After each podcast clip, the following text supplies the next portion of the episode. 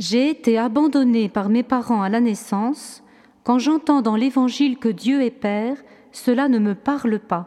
Aidez-moi. Le Père André Dose, confesseur à Lourdes et prêtre du diocèse de Bayonne, nous répond. Avoir un Père aimant, fort, intelligent, est une merveille, à vrai dire très rare et très précieuse.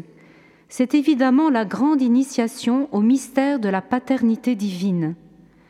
Mais la Vierge Marie peut faire pour chacun de nous ce qu'elle a fait pour Jésus.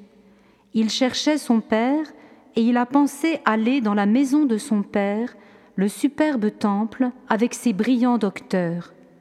Début fulgurant, il est entouré, admiré, approuvé. Mais ce n'est pas là le bon endroit. Le diable y est caché. Marie va mener Jésus à l'humble Joseph de Nazareth.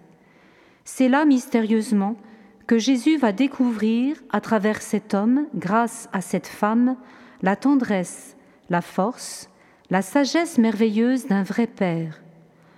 Là, les forces du mal sont tenues à distance.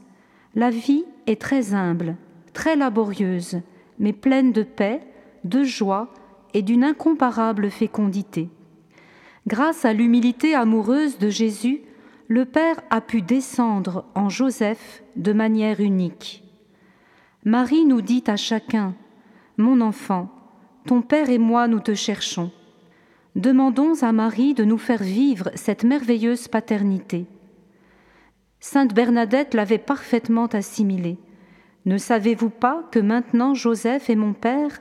dit-elle au début du mois d'août 1873, après la mort de François Soubirous, son propre père Cette fille de Joseph est une très grande sainte.